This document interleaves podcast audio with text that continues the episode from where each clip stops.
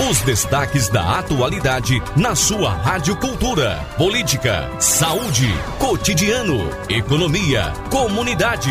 Quem é notícia, passa por aqui. O assunto em pauta é destaque no Cultura Entrevista com Elaine Dias. A informação do jeito que você gosta.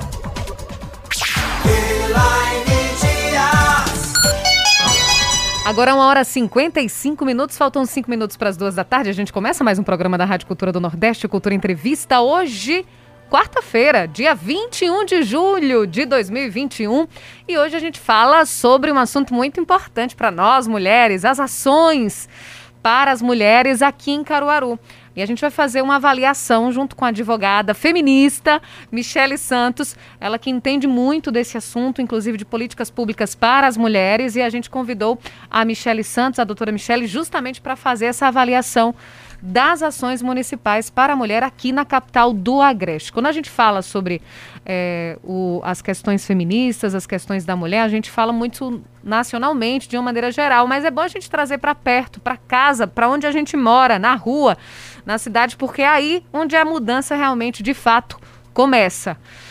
E nessa semana foi sancionada a lei que cria o programa Ciclo Digno aqui em Caruaru. A gente já anunciou aqui nos microfones da Rádio Cultura do Nordeste, a gente já trouxe matéria, inclusive, sobre isso.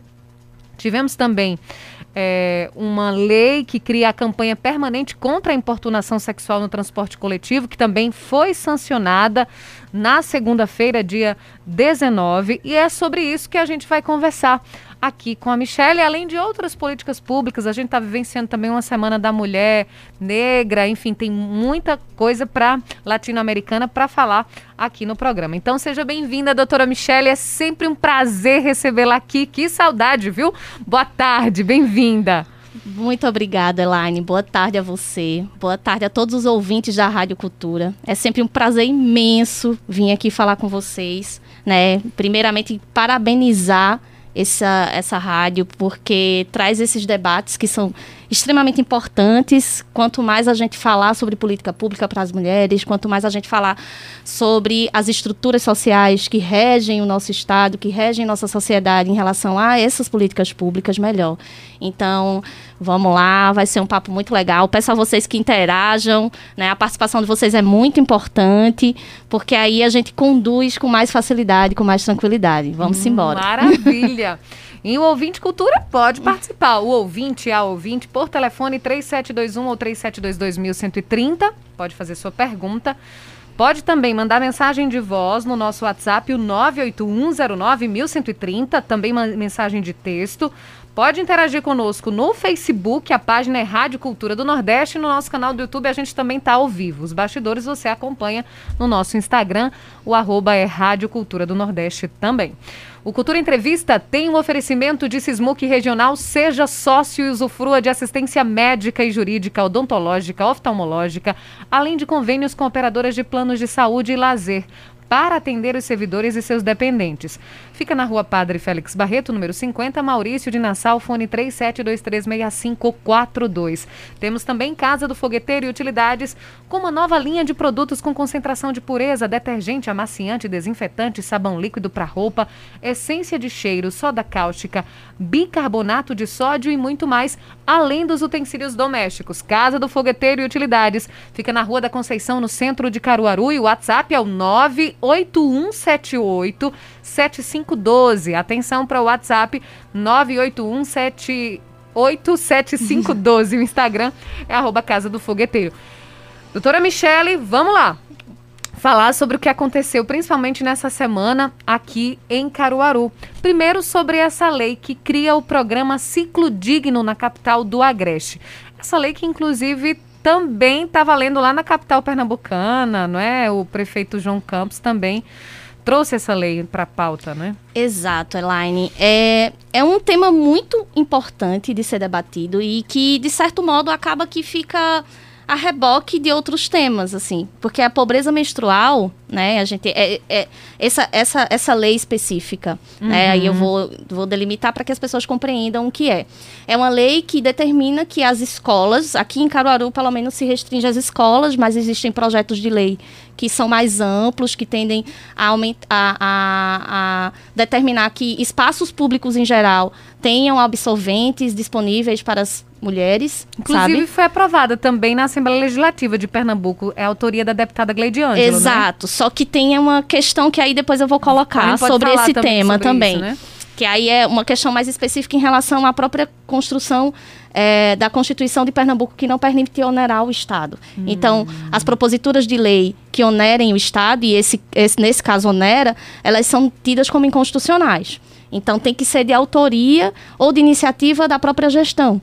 Né? E aí, para aplicar isso a nível de Estado, teria que ser uma propositura de lei vinda do governo do, do Estado. Uhum. E aí tem essas questões que são um pouco mais delicadas e de processo legislativo, né? Que Diferente é uma anomalia. aqui de Caruaru, então? Não acredito. Eu acho que Caruaru, porque assim, eu acho que essa propositura aqui em Caruaru eu não consegui ter acesso à lei. E aí foi uma, foi uma questão, eu entrei, inclusive, uma dica aí para quem constrói o Poder Legislativo, a página. Não tem uma, um lugar que você ache as leis, especificamente. Né? Você tem que ter o um número, você tem que ter alguns dados que você muitas vezes não tem e não tem como achar. E aí, como foi rápido, eu não consegui ter acesso à lei específica, mas eu acredito que também isso valha, porque os municípios eles seguem um pouco o que a Constituição Estadual segue. Então, uhum. acredito que aqui em Caruaru também, e nos municípios isso é muito mais comum, até pela restrição de receita da, da dos municípios, é, as câmaras legislativas elas não podem criar projetos de lei que onerem a, a gestão. Então, todas as proposituras de lei que onerem, de algum modo, tem, tem que, que tem que ser do executivo. do executivo.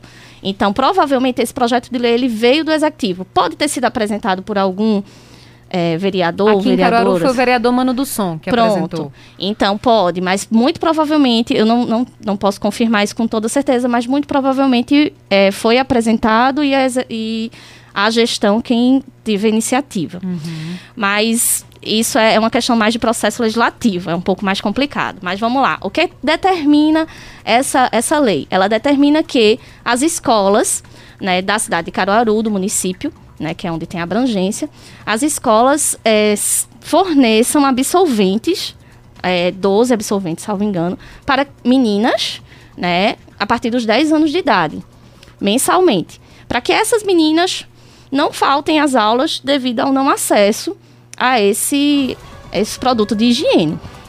E aí, muita gente pode se perguntar, principalmente os homens, né?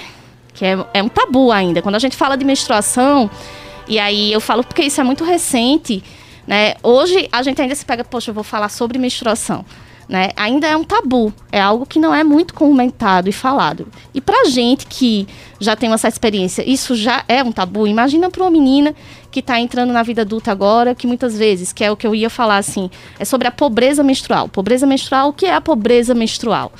A pobreza menstrual, ela primeiramente parte do não acesso a itens básicos de higiene para para como é o nome? Para tratar daquele ciclo menstrual, uhum. né? E aí, em tese, o absolvente.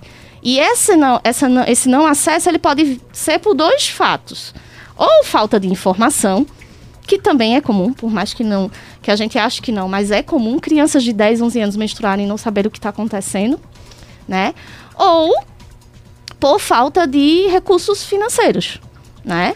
Então, muitas meninas, adolescentes faltam à escola durante o período da, da menstruação, ciclo menstrual, porque não tem acesso a esse item que é básico. E que, pasmem, né, as políticas públicas, e aí a gente precisa pensar o porquê que isso acontece. Nós, mulheres, somos mais da metade da população do Brasil. E por que nossas políticas públicas consideram o padrão né, de corpo apenas o padrão do corpo masculino? Não se compreende que é um item necessário para que as mulheres possam viver livremente. Porque a gente tem isso todos os meses. E a menstruação, se você não tem acesso a esse a, a, o item básico que é o absorvente, você acaba inviabilizando a sua vida social como um todo. Então, você não pode sair, você não pode sentar. Se, a, se uma menina não tem acesso a, ao absorvente, ela não pode sair de casa, né? Ou, como acontece muitas vezes, e eu conheço muitos casos, inclusive aconteceu comigo na minha adolescência, você tem que usar outros elementos, assim. E aí. Um paninho, um uma paninho, fralda. uma fralda. E aí, casos, por exemplo, de usar é, miolo de pão, né? E aí dá infecções, de usar outros, outros tipos de, de, de materiais que acabam causando doença. Por isso que é um problema de saúde pública também. Né? Na verdade, é um problema de saúde pública. E aí, isso também, aí vê, o, ambiente que a gente mais percebe essa diferença da concepção do corpo, né, para a política pública brasileira é o sistema carcerário, por exemplo. Até um tempo atrás, pouco tempo atrás, inclusive, é, os, os kits de higiene dados aos presos eram iguais para homens e mulheres. Então, não existia na cabeça do legislador, na cabeça do gestor público, que a mulher teria que ter um item de higiene a mais, que era o absorvente. Então, as mulheres em situação de cárcere não recebiam absorvente. Né? E isso gerava, lógico, Nossa, vários Michele. problemas. E, inclusive, tem um livro muito bom que é Presos que Menstruam, que fala sobre isso. A realidade, e aí para além, né? Porque isso é uma, um fator muito pequeno, muito simples, né? E tem outras questões mais ligadas à questão do, do acesso ao absorvente. Por exemplo, o absorvente ainda é tido como um cosmético, né? Dentro da Até conce- na própria seção do supermercado ou do, da farmácia, a gente acha geralmente eles no, no lugar ali perto dos perfumes, né? Do shampoo. Exato. E é tido como um, um item de luxo e não de necessidade primária. E aí a tributação em cima desse produto também é maior. Por isso que alguns projetos de lei a nível federal, que inclusive ah, isso aí já é outra coisa, mas é importante. Inclusive, tem um projeto de lei a nível federal para desonerar esse produto pela necessidade, né? Compreender esse produto como um item necessário até da cesta básica. Por quê? Isso desonera a tributação do produto. Só que o que é que acontece? É, o que é que aconteceu? Por exemplo, o ex-ministro da Educação, Aven, que eu não sei falar o nome dele, nem quero aprender, simplesmente fez chacota na internet sobre esse programa, sabe? Sobre o programa de distribuição de absolvente e de desoneração dos, dos absolventes. Dizendo que a gente ia criar, sei lá, um mundo fictício, uma coisa assim. Eu tenho até a postagem que eu salvei só pra colocar, assim. E pra gente ver o quanto. Aí vem outra situação que é. Que aí. Na verdade, isso é ponta do iceberg pra gente. Mas a situação que gera isso é a falta de representatividade. Né? Por que os nossos corpos não estão na- no planejamento das políticas públicas? Não são pensados, né? Por que políticas públicas para as mulheres são muito mais difíceis de serem debatidas? Por que, que até nós, mulheres, aí vem de estrutura social e política, porque até para nós, mulheres, esse tema é um tabu, né? É, eu lembro a manarca, né, que é a primeira menstruação, é, geralmente acontece na puberdade, entre meninas ali de 10, 13, 14 anos, al- algumas antes, algumas depois, mas a média é essa. E eu tenho 36 anos e na minha idade eu realmente menstruei, eu não sabia o que estava acontecendo. Ninguém chegou para conversar. Eu sabia porque, assim, eu desconfiava porque convivia com mulheres e a gente desconfia e a gente é inteligente e vai meio que sacando. Mas quantas meninas não têm acesso a essa informação a respeito do que é? Aí vem a questão da, da, da educação, da concepção de sociedade, da desmistificação desses temas que são ligados aos temas femininos, sabe? Ao corpo da mulher, ao conhecimento do corpo da mulher. Então, são estruturas sociais que estão muito né, enfincadas na, na, na concepção de sociedade que a gente tem, que esses debates que a gente está tendo aqui são essenciais para que aos poucos a gente vá conseguindo quebrar essa resistência. Mas no âmbito político, porque a gente tem uma estrutura política extremamente machista, né, e uma pouca representatividade feminina e feminista, que também tem isso dentro dos espaços legislativos e do executivo, isso influencia diretamente na construção dessas políticas públicas. Porque a gente tem tanta resistência a aprovar uma lei simples como essa, de desoneração de um absolvente, minha gente. Né? Isso gera um debate de dias e dias e dias. Eu já, é, a gente vê que E assim, é, isso, é, isso só surgiu porque, por exemplo, aqui em Caruaru, essa, essa- esse projeto de lei aconteceu, acho que também espelhado em Recife, né? E, e aí é como se fosse assim, um faz e os outros vão fazendo também. Copiando. se... Copiar o que é bom é bom, né? Ainda bem, né, É. Michelle?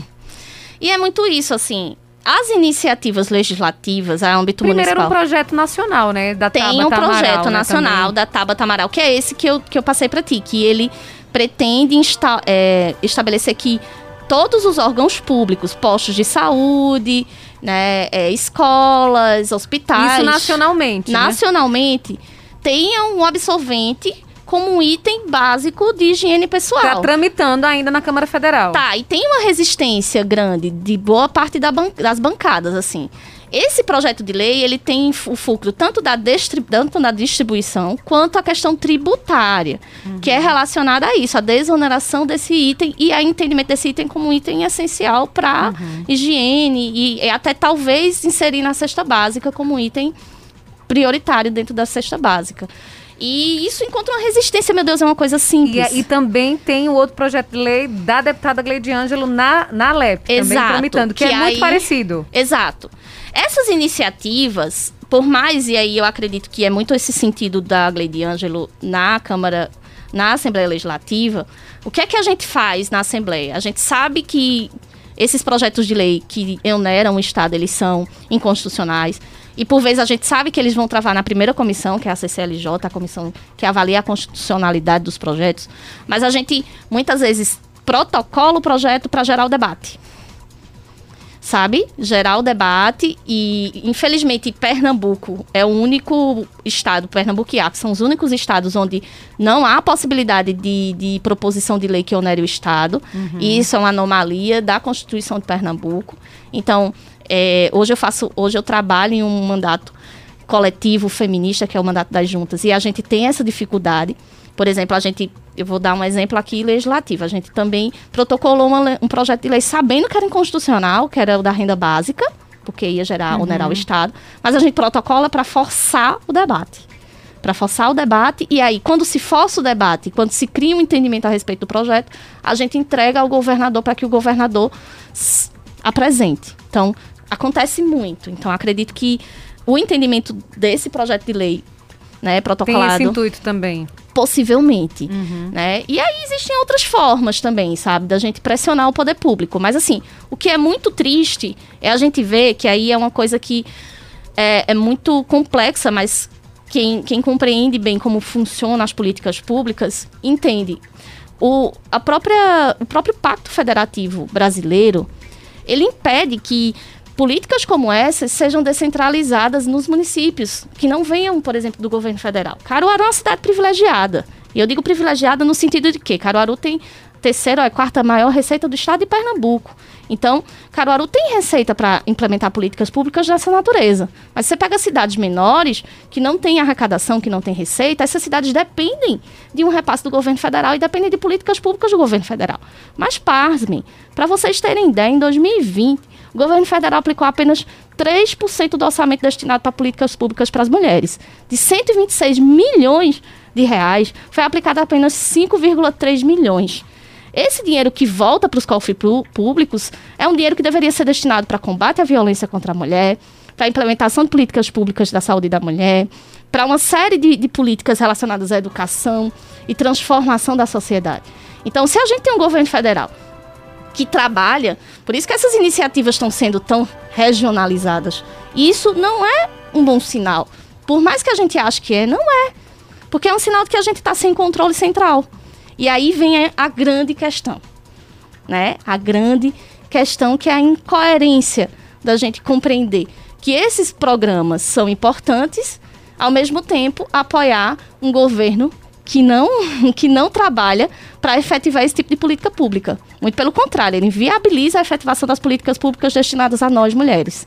Então, assim, estar no espaço político enquanto mulher é extremamente importante. Mas estar em espaço político enquanto mulher, você precisa compreender o seu papel naquele espaço. É muito bonito implementar esse tipo de, de ação. E eu parabenizo a gestão municipal de Caruaru.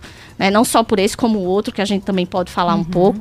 Esse eu acho que é mais específico porque ele trata de algo que é um tabu, né? E que, infelizmente, é, é- é invisível aos olhos das pessoas. Ninguém compreende a pobreza menstrual como algo que afeta a saúde da mulher, que afeta a educação da mulher, que afeta a vida social, a vida laboral, né, do trabalho. E é importante que a gente entenda como a questão menstrual afeta a nós mulheres. Além, aproveitando, eu vou. Eu não costumo ler as mensagens antes do intervalo comercial, mas aqui tem uma mensagem de uma de um ouvinte. É, não sei o nome, enfim, tem uma borboletinha aqui, ela não falou o nome, mas eu achei interessante, que eu estava até querendo abordar esse assunto também. Ela diz o seguinte: se, se você puder dizer o nome, tá? Boa tarde. Em tempos em que se fala tanto em sustentabilidade, em diminuição do lixo do planeta, não seria mais coerente se falar de coletores menstruais ou absorventes reutilizáveis? É, ele diz aqui, ela diz aqui, melhor programa da melhor rádio com a melhor jornalista oh, locutora. Um grande linda. abraço. Que linda. É a Cássia. Ela escreveu o nome Ótimo. aqui. Cássia, muito obrigada. Foi Pela bom você intervenção. esse debate. Eu estava até pensando em, em, realmente falar sobre isso também. Importantíssimo. Mas aí é, seria uma coisa de cada vez, Michelle? Também, Cássia. É, eu vou responder de uma maneira simples, mas de uma maneira que ela vai compreender. É, a gente vive um, um, em um sistema social que ainda nos limita muito esse debate a, res, a, respeito da sustentabilidade, ele é essencial e ele é importante. Na verdade, eu acho que é como você falou, uma etapa de cada vez. Se o nosso, se a gente não está dando conta nem de, de, fornecer o básico, né, seriam, seriam programas de educação, de, de mudança de concepção a respeito da própria higiene da mulher, né? Porque até para gente que vive é, que, que conhece esses mecanismos, esses novos, é, é um, um, um tema ainda longe da gente.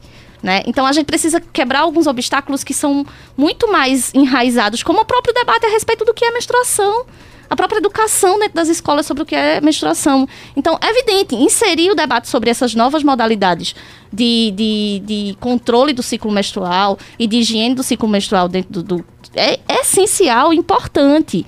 Mas, é como diz, é a reserva do possível. Uhum. É o entendimento da reserva do possível.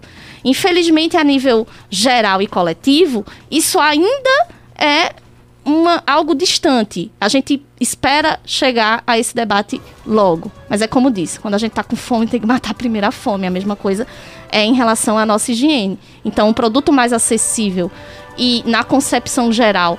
Se é difícil eu falar para uma menina de 10 anos que ela vai ter a primeira menstruação, imagina eu, eu já ter que inserir um, um debate muito mais complexo que de a respeito... como utilizar um coletor menstrual, Exato. por exemplo, que precisa tem... introduzir na vagina. Né? Exato, né? é algo que quebra um tabu. Então, é, isso são etapas. E outra. Imagina falar disso numa escola municipal, onde é, é, há dois anos, é, no, na última eleição, né, fosse falado que ah, vai discutir gênero, está ensinando isso, Ideologia. então vai ensinar, vai ensinar a menina a introduzir um coletor menstrual na vagina. Exato. Né? É um debate delicado. A gente precisa entender as complexidades sociais que estão envolvidas e as concepções de mundo e de ser mulher nessa sociedade brasileira, que infelizmente impede que a gente avance esse debate. Porque já era para estar tá nesse momento agora. No momento da gente inserir esses novos debates sobre sustentabilidade, sobre novas formas de conhecimento do seu corpo. Mas infelizmente a gente ainda está na era da pedra, falando sobre o que é menstruação. E muitas meninas, infelizmente, pasmem, a gente chega em espaços que muitas meninas que menstruam não, não têm conhecimento sobre o que é.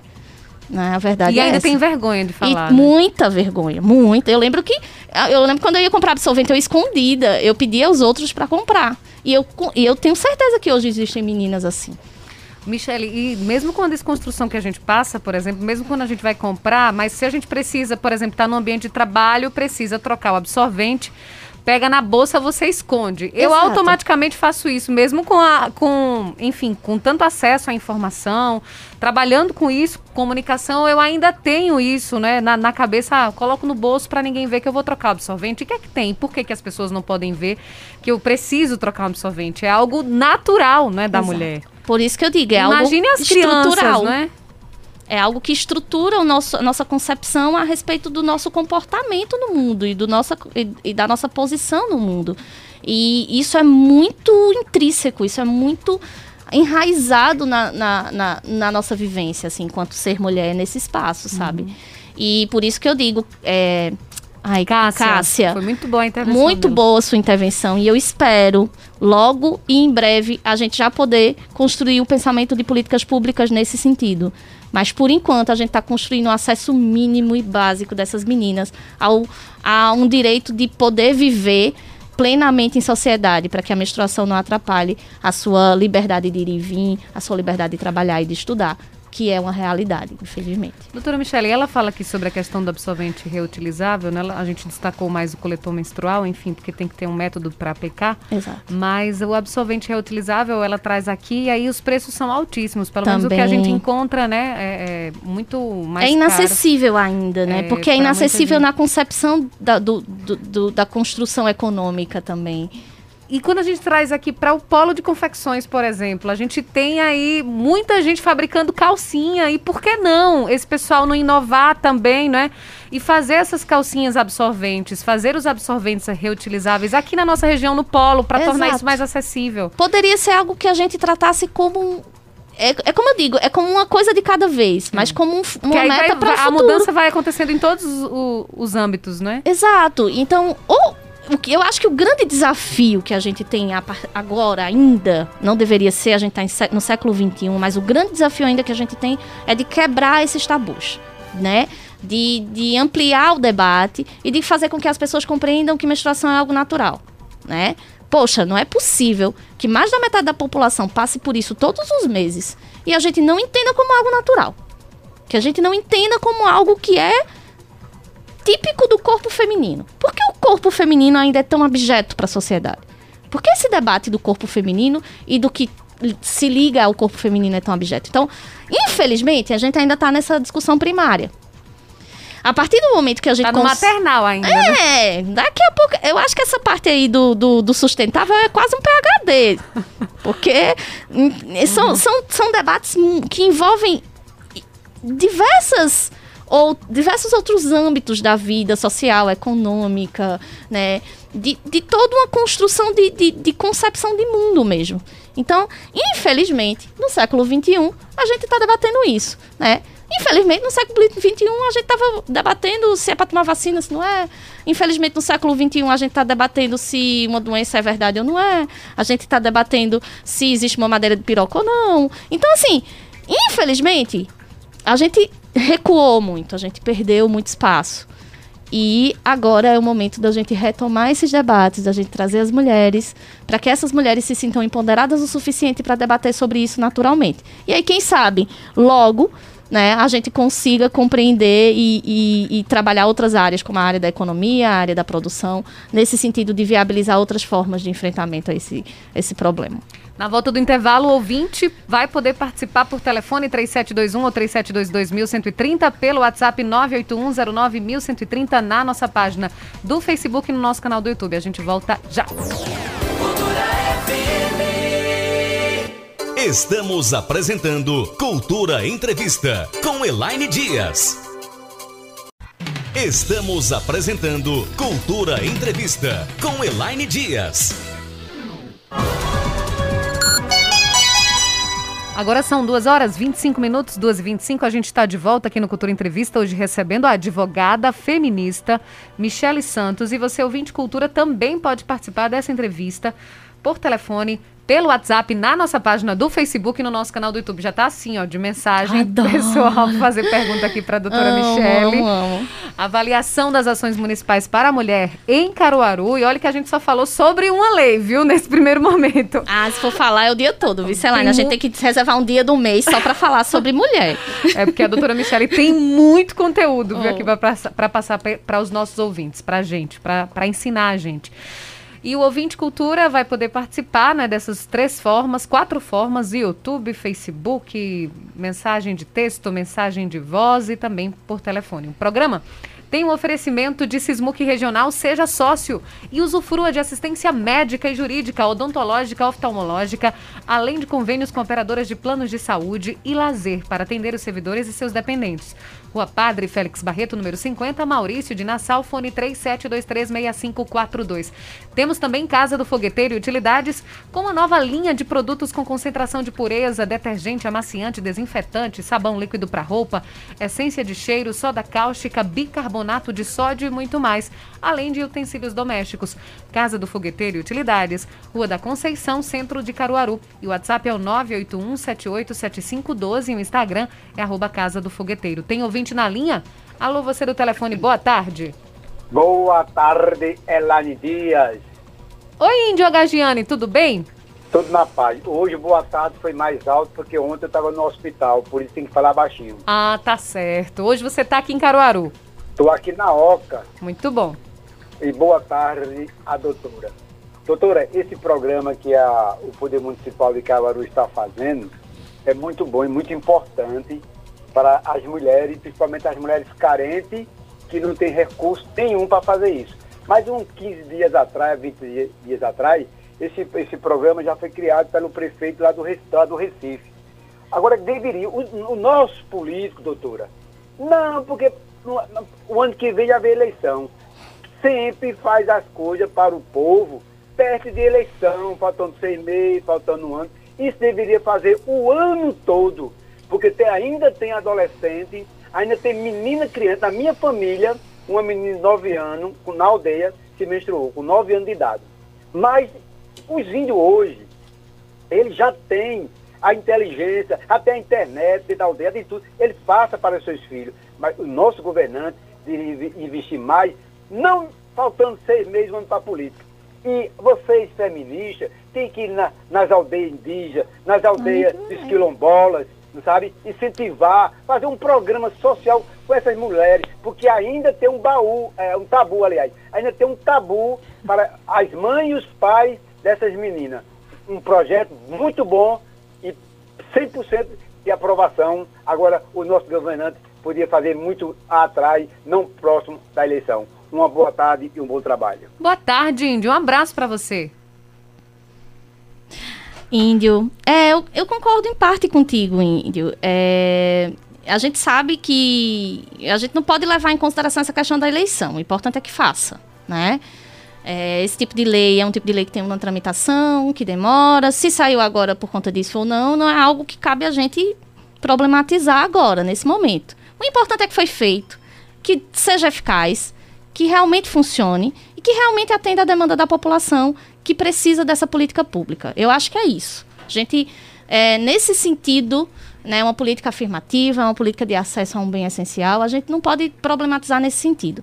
Em relação a visitar é, quilombolas e mulheres indígenas, nem se preocupe que a gente faz isso direto, né? Hoje eu, é, eu vou, eu vou ter que fazer a propaganda do, do meu grupo, por quê? Porque a gente faz isso. né? A gente tem, é, eu faço parte de- da mandata das juntas e a gente tem um núcleo que faz trabalhos apenas com essas mulheres indígenas, e aí vários povos, a gente tem a deputada, a co-deputada Joelma Carla, que ela quem é responsável por essa pasta, e ela faz visitas nos povos chucurus, pancarás, pancararus, no estado inteiro, a gente viaja o estado inteiro fazendo debates com mulheres, porque a gente compreende também que é uma cultura que é muito diferente, inclusive muito bonito de se ver, e a gente deveria tomar como exemplo a, a cultura dos povos indígenas, por mais que tenha sido, entre aspas, contaminada ou influenciada pela cultura ocidental que chegou, mas é, eu sei porque eu tenho uma amiga que é indígena lá no Pará, e, e eu passei uma semana com ela e foi o, o momento mais rico da minha vida.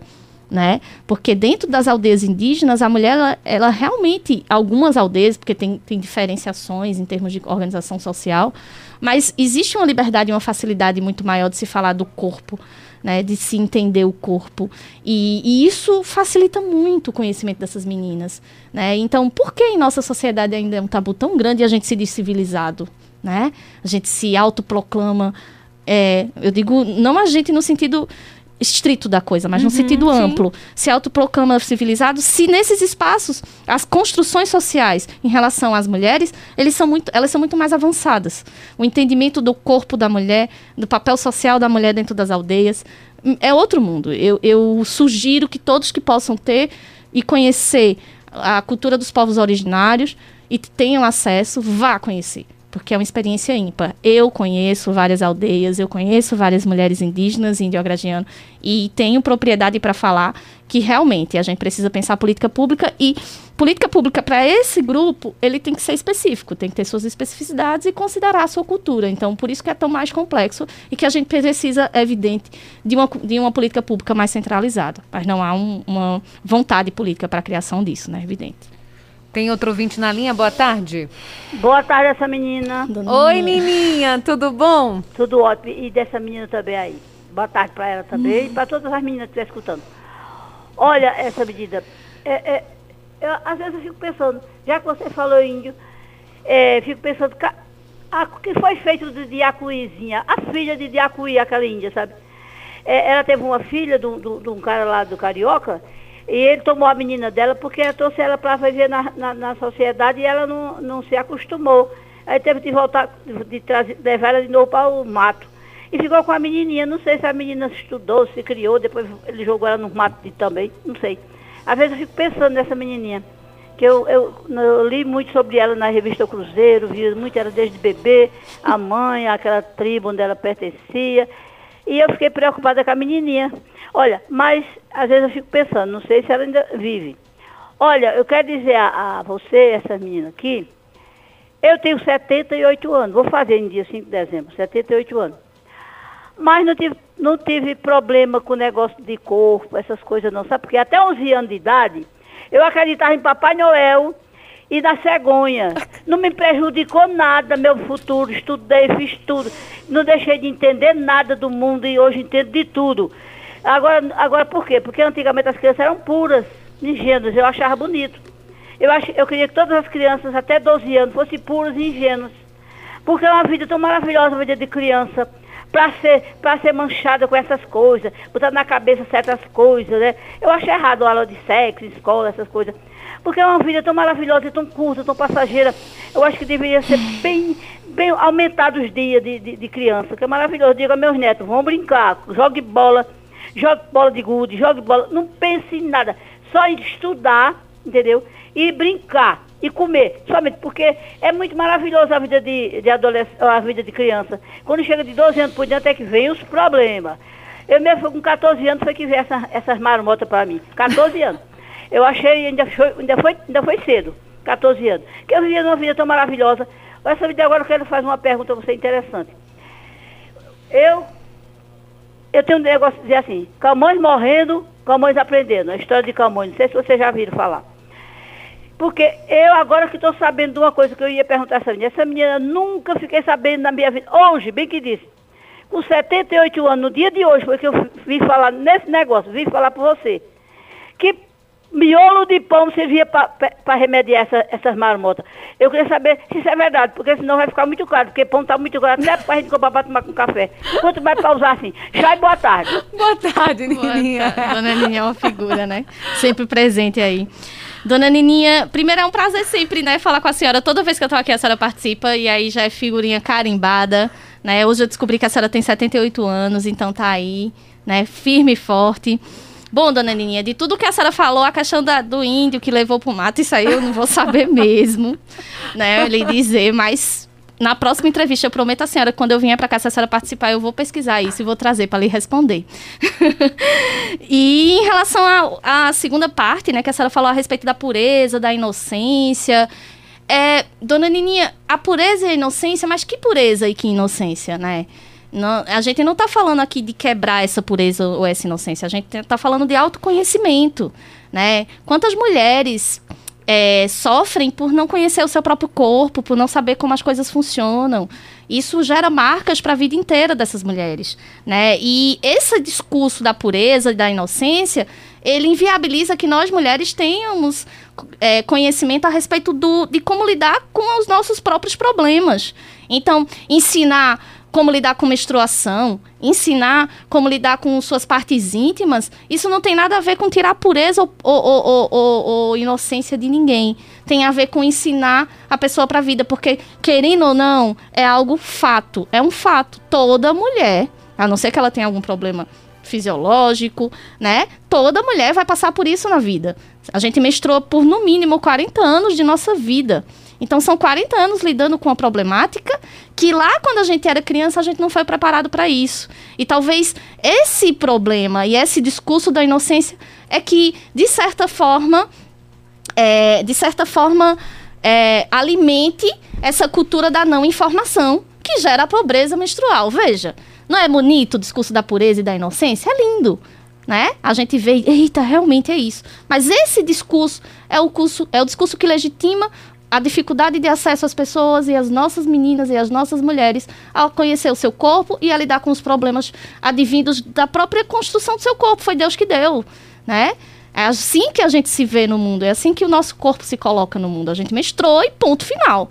E se a gente não aprende quando. Na, a infância não é para a gente aprender é, a, a, a, lidar com a vida adulta? Não é o momento que a gente estuda, que a gente aprende a conhecer o mundo, a conhecer as coisas? Se a gente não aprende sobre o nosso corpo, e aí, como é que fica?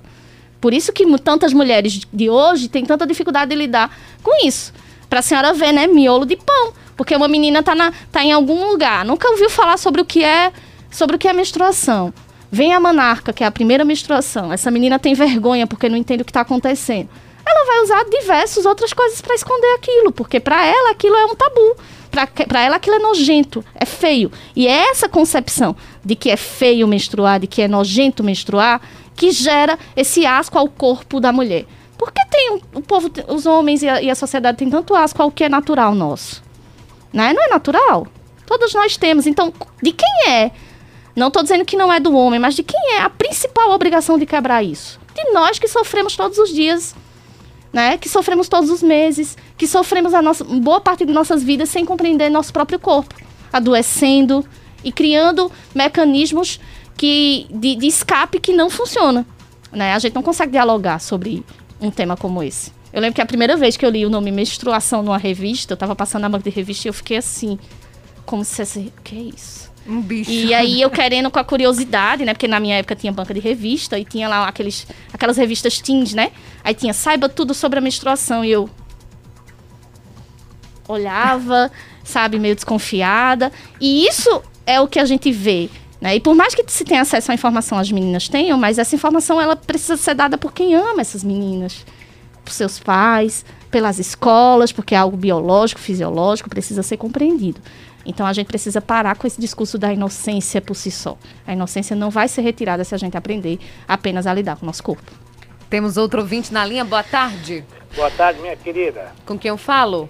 Louro da Malhada. Oi, Louro, tudo bom? Ô, oh, tranquilo. Primeiramente quero parabenizar o programa aí. E quer dizer que cada dia o programa de vocês é o maior sucesso, viu? Obrigada, Louro. E eu quero falar para a doutora aí que é o seguinte, veja, a turma que ele é nascida e criada já no centro, na cidade, é uma coisa. Mas essa turma que é criada no sítio, no interior, sempre vai ter esse tabu. Sabe por quê? Porque o pai e a mãe que tem que chegar, falar, conversar, mas tem muito pai e mãe que não chama, mas, mas não conversa. Por isso que vai ter esse tabu. Mas com essas explicações de vocês aí na rádio, muita gente ouvindo, isso faz bem, viu? E eu quero mandar um abraço para dona Nininha, viu? E todos os ouvintes da Rádio Cultura, Parabéns pelo programa, que Deus abençoe todos vocês, beleza? Um abraço, Louro. Muito obrigada pela sua participação. Olha que coisa boa. Muito obrigada, Louro. Muito obrigada mesmo. Dona Aninha já é um patrimônio histórico do, do Cultura Entrevista. É, sim, da Rádio Cultura, viu? da Rádio Cultura. É, ela tá em tudo. E tá em tudo, né? E, Louro, é muito bom ver que você reconhece a importância de um espaço como esse, de um debate como esse. E realmente ligado à questão do campo, mas isso não só acontece no campo, não. Na cidade também a gente vê isso. E, assim, a gente não pode culpar também esses pais, a gente tem que educar, compreender que esses pais também são vítimas dessa estrutura social da inocência e do não debate sobre o nosso corpo. É isso. Temos mensagem de voz, vamos ouvir? Shell Eletricista. Elaide, boa tarde. Boa tarde. Parabéns, parabéns para seu programa, parabéns para a entrevistada. Agora, Elaide, em se tratar em política pública e no tocante as mulheres, eu queria saber o seguinte, veja, vê se ela sabe explicar. Na época, lá em Agrestina, Carme Miriam, como prefeita, não deu certo. Em Bezerro, Bete de Dael também não deu certo. Tá certo? Aqui em Caruaru também não tá dando certo. Dá a entender que tá dando certo, mas não tá. No Brasil, tivemos uma presidente, uma presidenta, uma presidenta também, Dilma, não deu certo. Eu queria saber se há uma explicação dessas mulheres que têm esse poder público de não ter dado certo nessas pastas. Eu queria saber se há uma explicação, tá certo? Agora entenda, com muito respeito às mulheres, muito respeito, até porque elas são autoridade, tá certo? São autoridade, na, como prefeita tal, então a gente tem que respeitar. Todas as mulheres, muito respeito. Eu queria só uma explicação. Outro detalhe, no tocante à violência das mulheres, estão se matando muitas mulheres no, no, no Brasil, pelo menos no Brasil, isso é no mundo todo, mas no Brasil está fora do comum. Estão se matando demais. Agora veja só. Mataram a mulher, mataram a mulher, mataram. Agora eu te pergunto uma coisa. A causa, a causa ninguém vê falar na causa. Porque a causa de se matarem mulher. Porque todo mundo, não, mataram, mataram, mataram mulher, mataram mulher, judiaram com mulher, tal. Agora eu te pergunto uma coisa, as mulheres que estão morrendo, a causa, já descobriram por que é a causa? Quem é o culpado disso tudo? É o homem ou a mulher? Eu queria saber uma explicação sobre isso, tá certo? Deus te abençoe, tudo de bom, tá certo? E muito respeito, tá certo? Às mulheres. Que viva as mulheres, tá bom? É só a explicação. Um abraço, Elaine. Tudo de bom. Um abraço, Shell. Muito obrigada pela sua participação aqui no programa. Então, doutora Michele Santos. Bom, eu tô até respirando, tomei um copinho d'água para relaxar, mas vamos lá, Shell. Primeiramente, você disse que várias mulheres que foram gestoras não deram certo. Eu quero que você nomeie aqui uma lista de homens que deram certo. Me nomeie, que aí eu lhe digo, porque poucos também. É, ser gestor público, independentemente do sexo, independentemente do gênero é um desafio e vão ter acertos e erros. Sempre. Agora, por que? A pergunta que eu faço é: por que quando é nós mulheres que estamos nesse espaço, né? Nós somos culpadas pelo fracasso total. Uma gestora pública, não estou aqui defendendo aqui, eu tenho. É, posso ter divergências políticas em relação à concepção, ideologias e construção e métodos com várias mulheres que fazem parte do âmbito político. Mas eu nunca vou. Deslitim, deslislit, ai, tá. É porque eu fiquei até nervosa. Deslegitimar essas mulheres e a legitimidade dessas mulheres ocuparem espaço só por ser mulheres. Eu conheço. Você apresentou três, eu posso te dar uma lista de mil homens que também não deram certo. Então, vamos começar a pensar antes de, de, de formular esse tipo de questão, né? Em relação à segunda parte, é bem mais grave, porque ele condiciona a morte de mulheres à culpa delas. Então, me perdoe, Shell, eu vou apenas lhe dizer uma coisa. É, nunca uma vítima é culpada. Nada que uma mulher faça justifica que a vida dela seja retirada por ela ser mulher. Se você pensa desse jeito, eu sugiro que você procure dialogar um pouco, que você procure desconstruir, porque são pessoas que pensam dessa forma, que se justificam dessa forma, que matam mulheres só por serem mulheres. Então, me perdoe, mas eu preciso ser bem incisiva nesse sentido. Nunca, nunca, em hipótese alguma, nenhuma mulher, seja mulher cis, mulher trans ou seja lá quem for, pode sofrer qualquer tipo de violência ou ter sua vida retirada porque fez algo, né? Então nada justifica a violência, nada e nada mesmo. Então eu preciso ser bem incisiva e repetitiva, Shell. Então, por favor, reflita sobre o que você falou, né? Você aparentemente é uma pessoa que conhece das coisas, mas reflita sobre o que você falou e veja, se escute. Escute você mesmo falando sobre isso, tá? É uma dica. Um cheiro grande. Temos aqui algumas mensagens no nosso Facebook.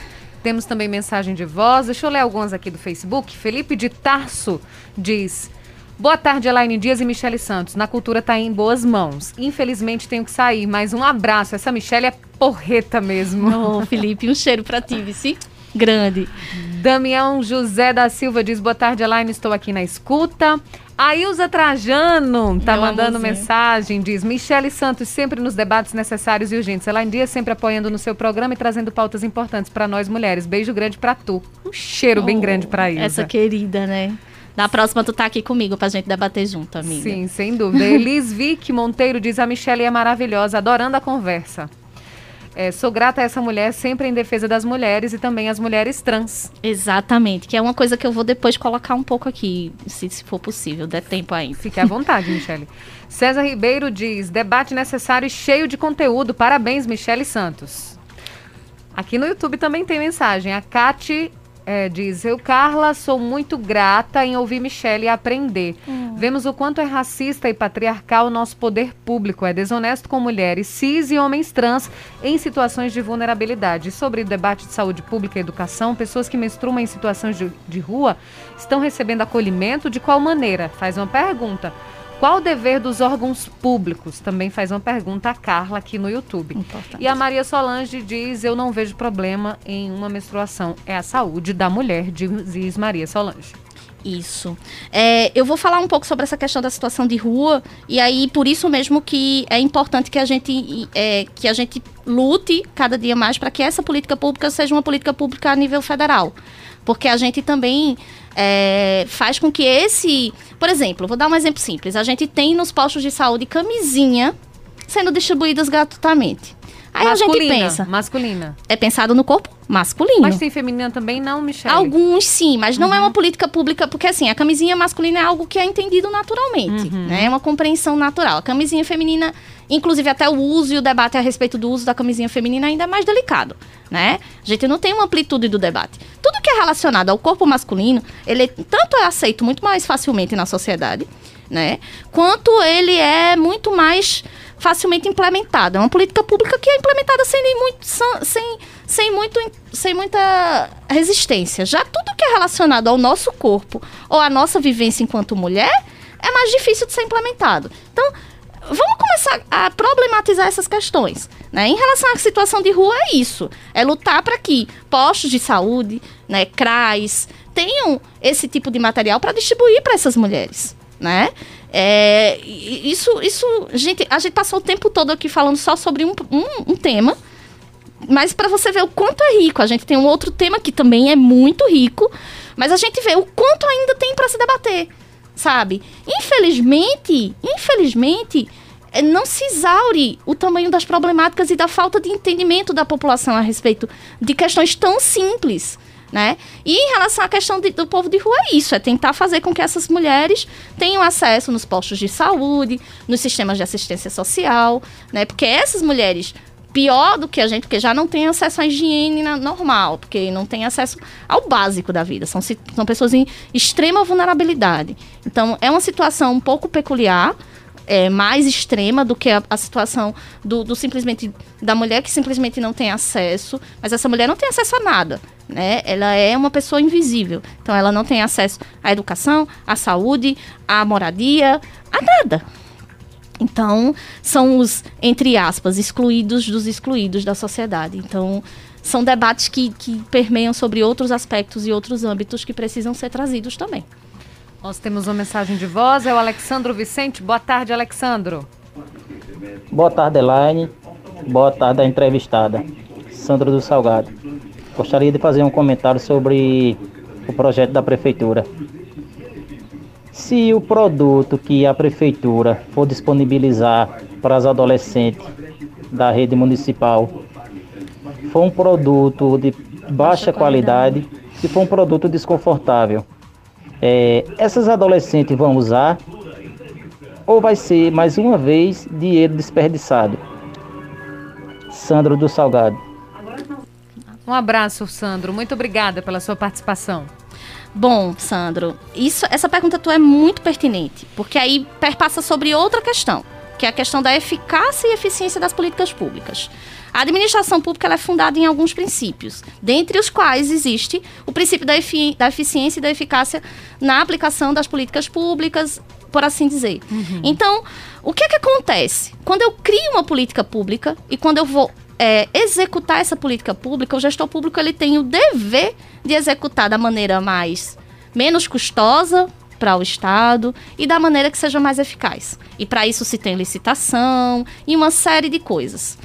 Mas a gente sabe que na prática não é bem isso que acontece. Né? Infelizmente, a gente tem casos como, por exemplo, aqui em Caruaru. A gente teve o caso das cestas básicas que foram distribuídas e que não foram, que foram em valores superfaturados. Então, esse tipo de ação, mesmo que ela tenha uma, uma como uma finalidade importante, que é a entrega de cesta básica, a entrega de absorvente, ela precisa ser eficaz, ela precisa ser eficiente.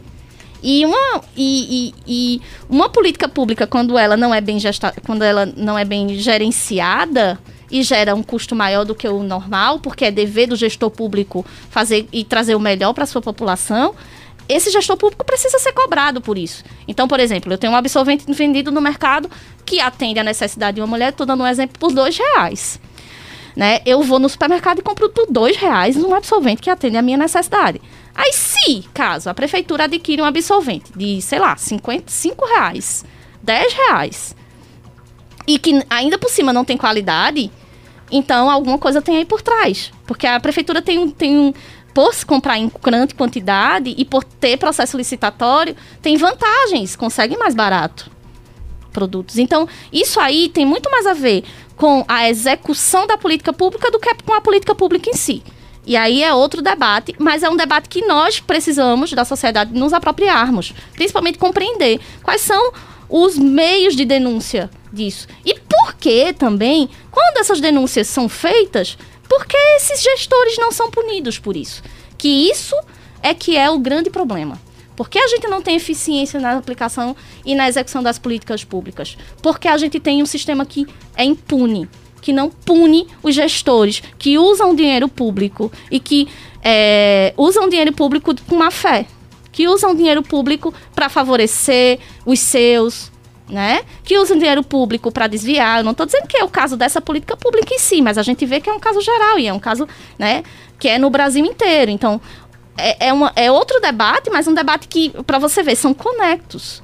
Porque não adianta ter uma lei bonitinha, não adianta eu ter um- uma política pública lá toda feitinha e bonitinha no papel e a execução dessa política pública não ser eficaz. Eu não consegui atingir o público que eu quero atingir, eu não consegui fazer com que essa menina use esse absolvente, que ele bem falou. Foi muito bom, e é muito bom vir de um homem essa pergunta, porque realmente tem absolvente que, Que não é algum- confortável, né? que não é falou. confortável, que não dá para ser usado, que causa alergia. Então, vamos esperar, né? Vamos esperar para ver. E aí nós, as meninas aí que vão receber esse produto, né, ter a consciência de analisar isso e não achar que é um favor, porque também tem isso, né? A gente tem a concepção de que tudo que a gente ganha, ah, é ganhado, não. Quando a gente chega e ganha lá qualquer coisinha aí, não, a gente ganhou, não tem que reclamar. Cavalo dado não se olha os dentes, muito pelo contrário. Não é ganhado, é pago com dinheiro público, é pago com seu dinheiro. É pago com dinheiro da nossa sociedade que, tri- que é tributada, tem altas taxas de tributação para que a gente tenha acesso à política pública e para que a gente tenha distribuição, tenha vida digna e faça com que as pessoas tenham acesso ao mínimo para ser e viver em sociedade. Então, a gente não pode achar que é um favor. A gente tem que ter certeza de que é uma obrigação do gestor público de efetivar as políticas públicas com eficiência e qualidade. José Duarte diz, boa tarde, Elaine. Michele, a resposta que a Michele deu, é, ela falou pouco, mas falou bonito. Ninguém tem o direito de tirar a vida de ninguém. José Duarte, boa vista. Obrigado, José Duarte. Ainda bem que você concorda e muitos concordam. Teve, a- tem a outra lei que a gente ia discutir, né, Michele? A gente tá chegando nos minutos finais. Que é a lei Quem que sabe cria- marca outro dia, né, Elaine? Inclusive, a gente pode até ampliar esse debate, né? Porque a importunação sexual, inclusive, é algo que não é conhecido pelas pessoas. A gente E vê o que é importunação sexual? Importunação sexual é algo no novo, né? Que acho que é de 2018. Eu só não sou muito de gravar data, essas coisas não. Mas é eu acho que é uma lei que foi sancionada a nível geral, a nível nacional, lá em 2018, porque a gente tinha aqueles, aqueles casos onde a lei penal ela não se enquadrava. Então, por exemplo, é, existiam casos que nem se enquadravam em estupro, né? E nem e aí era tido como apenas uma contravenção penal. Então não havia punição. A pessoa estava lá no ônibus, porque aqui eu estou trazendo um exemplo ônibus, porque foi, foi, a, foi a lei o que fez. A gente estava lá no ônibus e aí tinha um homem lá se masturbando do nosso lado. Ele não nos tocou, entre aspas, mas tá lá se masturbando. Então, caracterizar, para quem entende um pouco de direito, compreende que a gente precisa tipificar o crime, a gente precisa. É um processo de sub, é, subsunção do ato ao crime, ao fato típico do crime. Então, a gente não conseguia caracterizar esse crime como algo que gerasse uma punição para ele. Então, foi criado né, a lei de importunação sexual, que é uma lei federal, que trata de casos dessa natureza. Só que, para além da punição, que aí é algo que é muito importante, que era mais o aspecto que eu queria tratar dentro dessa discussão, é, é algo, além da punição, a gente tem que ter a educação, a compreensão. Então, educação e incentivo, incentivo para que essas vítimas, por exemplo, possam denunciar, meios para que possam denunciar, para que a sociedade, porque, por exemplo, eu sei porque eu já passei por isso em vários transportes públicos, né? andava de ônibus. Então, aquele homem que chega e fica encoxando em você. Então, ninguém fala. Não tem aquela coisa, briga de marido e mulher, ninguém mete a colher. A mesma coisa é uma coisa dessa natureza. Você tá num espaço que é público, todo mundo tá vendo o que tá acontecendo, mas ninguém se insurge para defender uma mulher. Né? E essa mulher se sente acuada porque está sendo vítima de um homem que fisicamente e socialmente é superior, entre aspas, né, no imaginário da sociedade. E as pessoas que estão ao seu redor também não insurgem para defendê-lo. Então, essa política, esse, essa lei em si, ela traz o aspecto educativo, o aspecto de fazer com que essas mulheres tenham meios, né? Porque tem lá dizendo que, que vai ter que ter nos transportes públicos os telefones de contato para que essas mulheres façam as denúncias. Que aí o mais importante, que as pessoas, os profissionais de, do transporte público na cidade vão ter que passar por um treinamento, vão ter que, que entender o que é para poder agir na hora, porque muitas vezes ninguém sabe como agir, porque é uma situação realmente que não é debatida. O que não é debatido não é conhecido. Então, é, se você, você pega uma criança e bota ela dentro de um problema, ela nunca viveu aquilo, ela não vai saber como agir. Mesma coisa são casos como esse. Se a gente não debate, debater é educar. Então, por isso que é tão importante o trabalho de educação. Então, a lei nacional existe, mas muitas vezes ela não é aplicada pela dificuldade da mulher denunciar, pela dificuldade de provar o que estava acontecendo, porque ninguém quer se meter. Então, a, é, iniciativas legislativas de, como essa, dessa natureza, facilitam a eficácia dessa lei. Que essa lei seja realmente, é, como, é, como se diz, aplicada da maneira como deve ser. Então foi muito importante essa lei ser sancionada em Caruaru. Exatamente. A gente não sabe até onde, porque, como diz, a lei ela pode existir, mas ela pode estar lá só na letra, ela é letra morta. Vamos ver como isso vai ser aplicado, como isso vai ser efetivado, para que a gente veja um resultado, né? É isso. Tem, tem, também a questão de disponibilizar imagens também, né, na lei. Exato, do, que aí também ônibus. tem uma dificuldade, né? Porque, como eu disse a você, provar esse fato era uhum. muito difícil. Porque as vítimas se sentiam sozinhas até para. Eu lembro que teve um caso parecido, que eu acompanhei aqui na cidade, que a gente não conseguiu as imagens. Né? Não foi em transporte público, tá? Foi em, em outra situação. Mas. E aí eu acho que isso deve ser ampliado depois, evidente. Por quê? No cometimento de um crime, eu acho que as pessoas que estão envolvidas, ou a, a, tudo que está envolvido, deve ter obrigatoriedade. E aí, o que é que acontecia? A polícia dizia: não, você tem que provar. Né? A polícia, polícia diz: ah, não, eu não tenho estrutura para investigar. E aí, você, para provar o que você estava alegando, você tinha que ir na casa das pessoas pegar as câmeras, imagina. E as pessoas, claro, não queriam ceder aquilo. Imagina, aí, dentro do transporte público, que é uma concessão pública, essa obri obrigatoriedade vem a calhar. Por quê? Porque o transporte público, ele não é privado do dono da empresa. Ele é uma concessão pública. E é uma concepção que a gente também tem que refazer aqui na cidade. Porque aqui na cidade ainda tem uma compreensão de que o ônibus é um patrimônio privado. Não! O transporte público é um patrimônio público. É uma concessão pública, que é concedida a uma empresa para que ela explore. E essa empresa tem que cumprir é, com o, tem que ter características do entendimento de um ente público também, né? E aí, como ente público, a obrigatoriedade ela tem que ser objetiva. Por isso que essa lei veio a calhar. Nossa, a discussão é gigante. Demais. Doutora Michele, muito obrigada. É sempre um prazer recebê-la aqui nos nossos estúdios. É uma aula que você traz aqui, muita reflexão, muito conhecimento, né? muita educação aqui para as pessoas. Muito obrigada. Já deixo o convite para que volte outras vezes. A gente sabe que a gente vai sempre se encontrar. Com certeza, Elaine. Isso é maravilhoso. Muito obrigada e parabéns também, sempre. Eu que agradeço, Elaine. Agradeço a todos os ouvintes, agradeço a todos os que participaram. Né? E mais uma vez coloco aqui a importância e, e a função social que essa rádio né, exerce dentro da cidade de Caruaru. Né? A gente precisa preservar e precisa incentivar para que esse espaço seja mantido e ainda mais ampliado. Né? Você é uma, uma linda, uma pessoa extremamente carismática, uma pessoa que traz um debate leve para que as pessoas compreendam. É sério, mas também com leveza, né? porque aqui a gente está em um lugar de entretenimento, mas um lugar também de conhecimento. E é isso. Vamos embora e vamos embora debater sobre as mulheres. Eu deixo aqui meu Instagram, arroba Michele Santos com dois L's. Michele Cessante. Minha gente, eu sou péssima com essas coisas. Michele Cessante, depois quem quiser Você tá me procura. no Instagram Pronto. da rádio. Pronto. E aí, quiser debater sobre o tema, tiver alguma denúncia, eu também hoje faço parte da Comissão de Direitos Humanos da Assembleia Legislativa de Pernambuco. Depois a gente vai marcar um debate sobre isso. Para que Caruaru e a sociedade de Caruaru conheçam esse mecanismo de combate né, e de, de promoção dos direitos humanos no estado de Pernambuco inteiro. Então, eu vou trazer esse debate para cá, porque Caruaru precisa estar na agenda do governo do estado e da Assembleia Legislativa, sim. É um Muito cheiro bom. grande. Parabéns! Muito obrigada. É sempre um prazer, prazer receber aqui a Michele Santos, advogada feminista, falando sobre as ações municipais para a mulher aqui em Caruaru, fazendo a avaliação.